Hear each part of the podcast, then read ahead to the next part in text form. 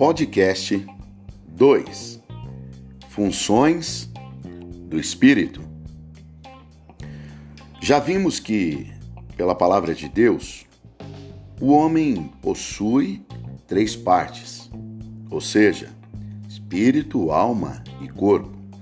O corpo é a parte material, onde estão os nossos sentidos físicos e sua função básica é manter contato com o mundo material através, então, dos cinco sentidos. A alma é o eu, o centro da personalidade que nos permite ter contato e consciência de nós mesmos. E o espírito?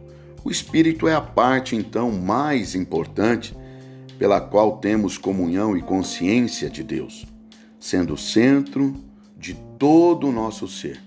É pelo Espírito que podemos adorar a Deus e receber revelação, pois o Espírito habita no nosso espírito. Ele habita no nosso espírito. Então vamos para as funções do espírito.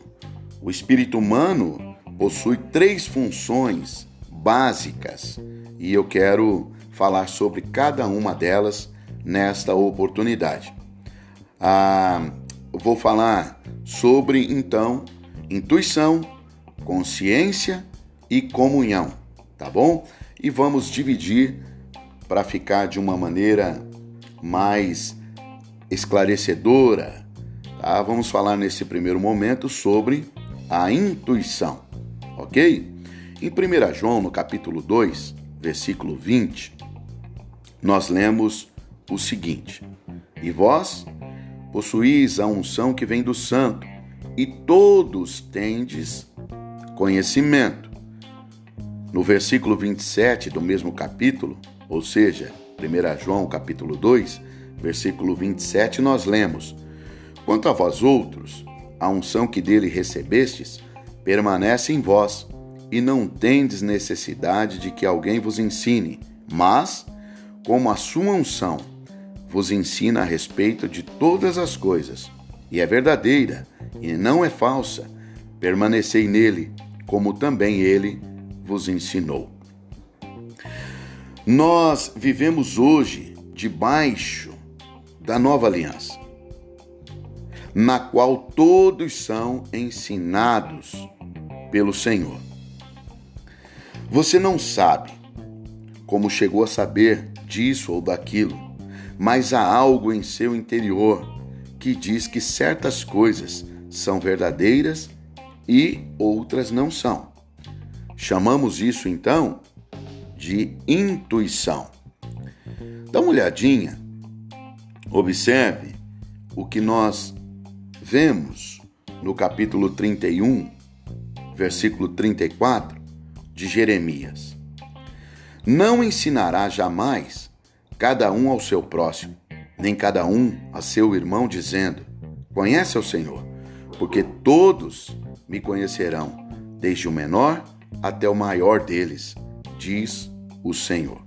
Então, a capacidade do espírito humano conhecer ou saber algo, independentemente de qualquer influência exterior, chama-se intuição. Sendo conhecimento que chega até nós sem qualquer ajuda da mente ou da emoção. As revelações de Deus e todas as ações do Espírito Santo se tornam conhecidas por nós pela intuição do Espírito. Você pode confirmar isso em 1 Coríntios, no capítulo 2, versículo 14. Jesus percebia no seu espírito o que outros arrazoavam, não é? Paulo foi constrangido no espírito. Enfim, em todas essas referências aqui bíblicas, esse, esses atos que estamos citando, é, nós temos a forma como se manifesta a intuição do espírito. Então, por exemplo, observe uma coisa: Jesus percebia no espírito Paulo foi constrangido no espírito. ok? A intuição se manifesta pela restrição ou pelo constrangimento. O que é restrição? A restrição é uma sensação que às vezes parece se opor ao que nossa mente pensou, nossa emoção aceitou e a nossa vontade decidiu. É uma sensação de que algo não deve ser feito. Você já teve essa experiência? Então, você não sabe, às vezes, explicar, mas você diz o seguinte: isso não é bom que se faça, isso não vai dar certo. Já teve essa experiência? É muito maravilhosa. No entanto, o constrangimento, o que é o constrangimento? É um impulso, um estímulo para que façamos algo que parece irracional e até contrário à nossa vontade. É aquele negócio. A tua mente diz: Eu não quero fazer, não vou fazer. Mas algo no seu interior diz que é e que precisa ser feito naquele momento, naquela hora. Então, observe: há uma diferença entre o conhecer e o entender. Conhecemos algo através da intuição do espírito. E a nossa mente é então iluminada para entender e traduzir o que a intuição conheceu. Na intuição do Espírito, percebemos a persuasão do Espírito Santo e na mente entendemos a orientação então do Espírito Santo. Percebeu? Então, na intuição do Espírito, percebemos a persuasão do Espírito e na mente nós entendemos a orientação do Espírito. O conhecimento da intuição é chamado na Bíblia de revelação, que é aquele desvendar pelo Espírito Santo da verdadeira realidade de alguma coisa. Esse tipo de conhecimento é muito mais profundo que o conhecimento da nossa mente. A unção do Senhor nos ensina a respeito, então, de todas as coisas, pelo espírito de revelação e de entendimento. Ok? Eu penso que é uma boa base para você aí se aprofundar um pouquinho, não é? Na vida espiritual. Vamos falar agora sobre consciência. Ah, nós vamos então, para isso, ler Romanos, capítulo 9, versículo 1, que diz o seguinte: Digo a verdade em Cristo, não minto, testemunhando comigo no Espírito Santo a minha própria consciência. Então, consciência é a capacidade de discernir entre o certo e o errado, não segundo os critérios da mente, entende? mas segundo a sensação do Espírito, conforme nós lemos agora. Enquanto Paulo, observe, esperava os irmãos em Atenas, o seu espírito se revoltava em face da idolatria dominante da cidade. Então, observe: testificar, confirmar, recusar e acusar são manifestações da consciência em 1 Coríntios, no capítulo 5, versículo 3, então, Paulo diz que em seu espírito julgou uma pessoa pecaminosa. Ele usou a consciência do espírito para julgar. Frequentemente, a consciência condena coisas que a nossa mente aprova. O julgamento da consciência não é segundo o conhecimento mental, mas segundo a direção do próprio Espírito Santo. Na Bíblia, existem dois caminhos: o caminho tipificado pela árvore da vida e o caminho do conhecimento do bem e do mal. Não somos exortados na palavra a andarmos segundo o padrão de certo e errado, mas a sermos guiados pelo Espírito. A mente faz ponderações sobre o que é certo e o que é errado, mas a consciência não faz ponderações. A consciência apenas decide. Quando você para diante de um cinema, qual é a sua ponderação? Não é pornográfico, não é errado, não faz mal, portanto, eu posso assistir. Tais ponderações não são da consciência, é a mente decidindo independentemente. Há muitas coisas que a nossa consciência recusa, mas a nossa mente aprova. Devemos rejeitar de uma vez por todas o caminhar segundo a mente, segundo, então, a árvore do conhecimento do bem e do mal, e seguirmos de uma vez por todas, pelo Espírito, pelo princípio da vida de Deus em nós, a vida Zoe, percebido então pelo Espírito em nossa consciência. Precisamos, de fato, ser absolutos para com aquilo que Deus condena em nossa consciência. Nunca devemos tentar explicar o pecado, justificando. Sempre que a nossa consciência recusa algo, devemos parar imediatamente. Porque tudo que não vem de plena certeza e fé é pecado. Dá uma olhadinha, observe o que diz Paulo aos Romanos, no capítulo 14, versículo 23. Mas aquele que tem dúvida é condenado se comer, porque o que faz não provém de fé. E tudo que não provém de fé é pecado. Só podemos servir a Deus estando com a nossa consciência limpa. A ação da nossa consciência não depende de nosso conhecimento da Bíblia. Sem que ninguém nos ensinasse, sabíamos que o nosso namoro estava errado ou que as nossas finanças estavam desajustadas. Aquele que é nascido de Deus tem no seu espírito a voz do Espírito Santo que fala pela consciência e testifica conosco a sua vontade. Ninguém jamais poderá dizer que não sabia. Esta é que é a grande verdade.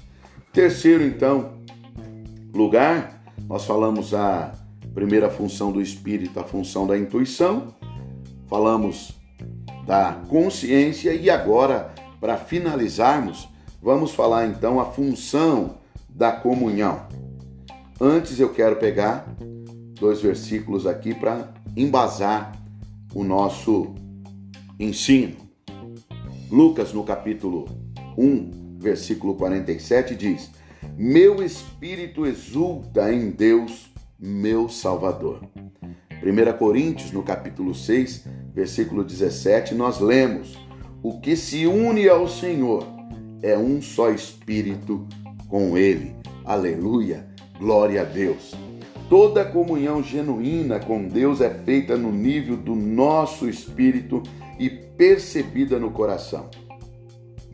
Deus não é notado pelos nossos pensamentos, sentimentos e intenções, mas em nosso espírito, porque Deus, Ele é espírito.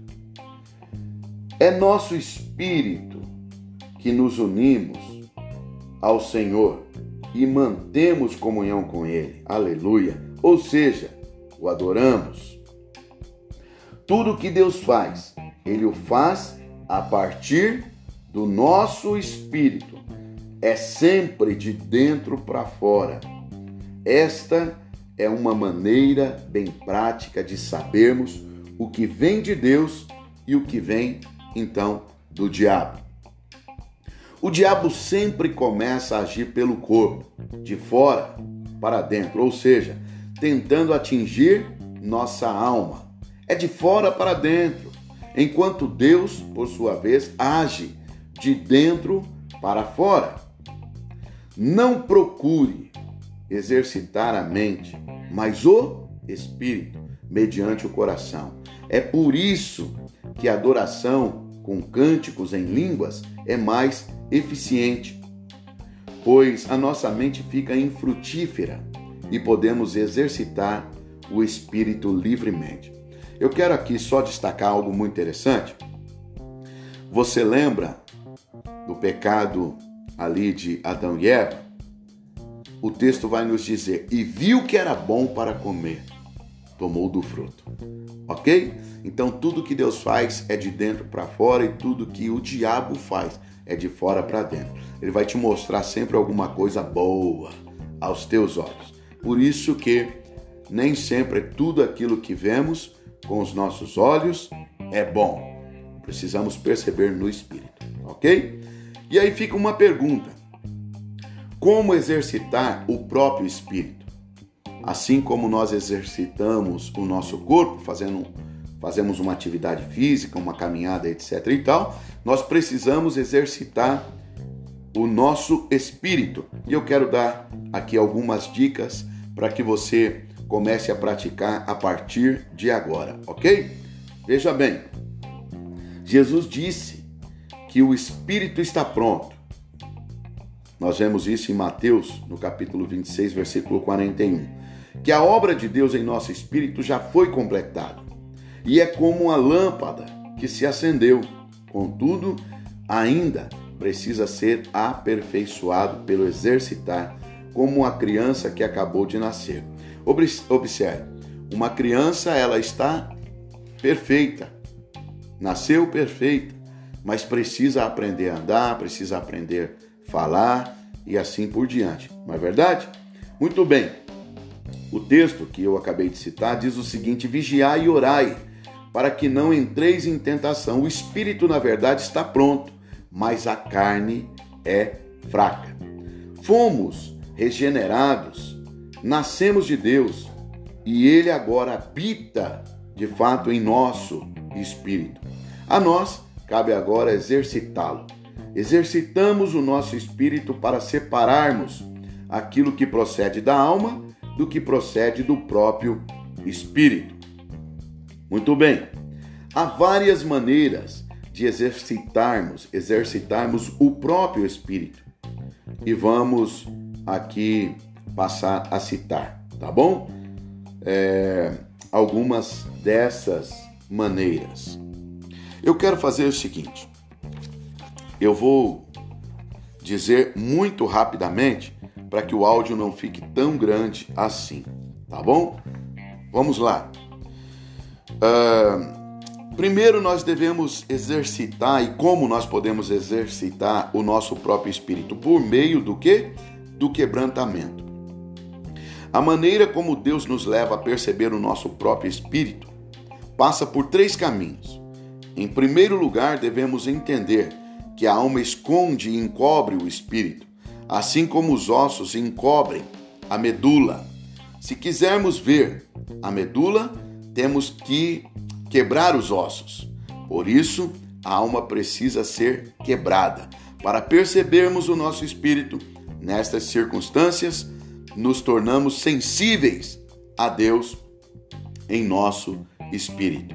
Então, há uma necessidade de quebrantamento. Segundo, como é que exercitamos o nosso espírito? Por meio da palavra ou pela palavra de Deus.